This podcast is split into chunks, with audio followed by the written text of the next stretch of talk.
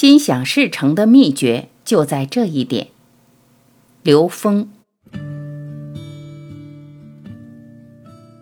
伴随持续快乐的成功才是真正的成功。快乐和成功是高度融合的整体。如果在现实中达成了目标却不快乐，也不是我们所说的成功。如果你只是表面上的快乐，不是本质的快乐，也不行。快乐和成功的自然融合，才是我们追求的境界，同时反映了我们心灵能量达到的层次。有一位商人朋友很快乐，表姐十年前得癌症，凭借自己战胜了癌症。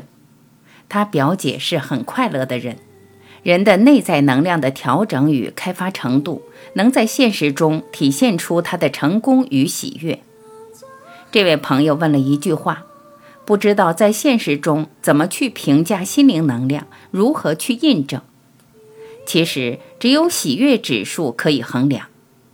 当内在有喜悦时，才能焕发出爱的能量，最大的善意和和谐的东西进入跟周围完整合一的境界。真正的快乐是没有止境的，它是更高的能量状态，同时也伴随现实世界的圆满。伴随持续快乐的成功，才是真正的成功。此处的快乐是指内在喜悦，内在播下积极的种子，就会进入良性互动，心量的不断放大，带来人生舞台的不断拓展。有些人是通过欲望提升，但这总是有局限的。而反过来，以内在能量和喜悦为先导的话，就不容易被外部环境左右。在看问题角度上，把那些负面的东西拿掉，植入积极元素，这对开发心灵能量非常关键。明印，也就是能量形成在意识中的能量结，是将要在机缘成熟时投射出来的。如果学会了植入积极明印，那么在现实中反映出的状态也是积极的，外部和内部将进入良性互动状态。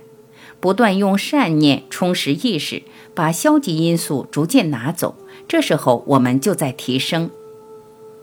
关于成功的话题，年轻人常涉及。现实中人没钱的时候活得挺好，有钱的时候反而不快乐。持续的空虚也会伴随着物质目标的达成而到来。不断要有更强的刺激进入自己的存在。这样的人并没有把快乐和成功结合起来。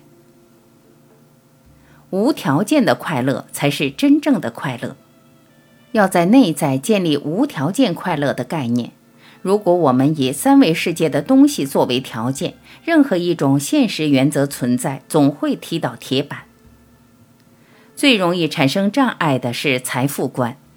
很多人经常说道：“当我生活水平达到一定阶段时，再来考虑修行的事情。”这其实是个误区。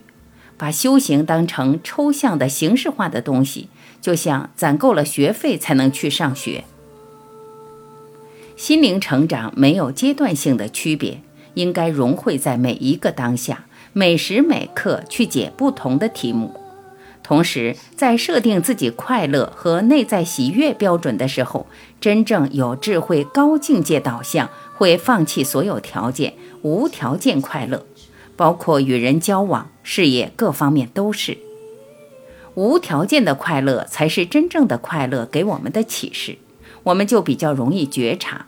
当你不快乐的时候，就立刻可以觉察为什么这件事情会带来烦恼。这种觉察会容易让我们进入内在觉察的状态。我们在外界找原因的时候，会觉得世界上很多事情不公平。看很多人都觉得他们有问题，让自己不快乐。有一句直白的话：看别人不顺眼，是自己修行不够。你看到周围人超越你的界限时，给你不愉快，其实是你内在设定的原则，阻碍了你去提升。当你内在心量放到足够大时，你可以超越是非。你还可以从内部去调整，外部世界是可以被你导引的。现实中很多这样的例子，因为自己的某些原则和心结而让自己蹉跎岁月。如果认识到这一点，就去放大内在的边界条件，放得越大，现实中心能的发挥就会不一样。这些良性种子的进入，都是你运作内功的方法。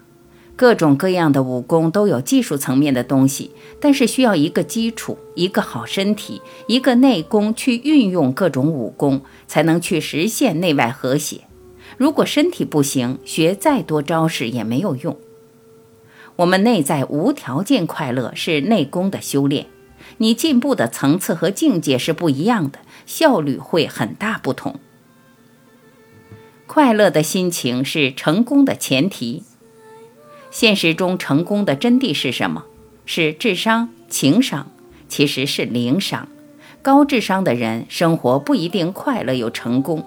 实际上，分分钟保持心情愉快是成功的前提。表现在现实是分分钟愉快。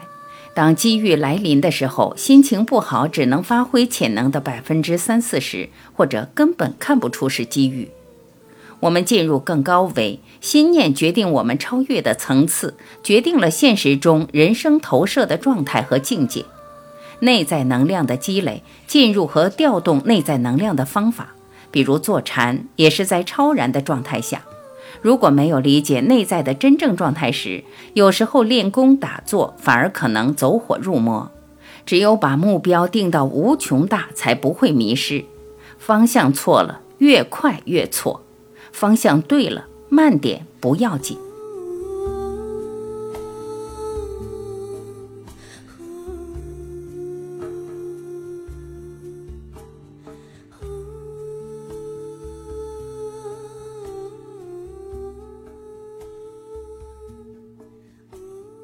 感谢聆听，我是晚琪，再会。